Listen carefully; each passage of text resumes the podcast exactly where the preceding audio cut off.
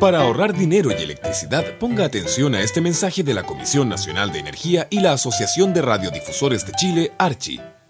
Aproveche al máximo la luz solar. Apague las luces y artefactos eléctricos que no esté utilizando.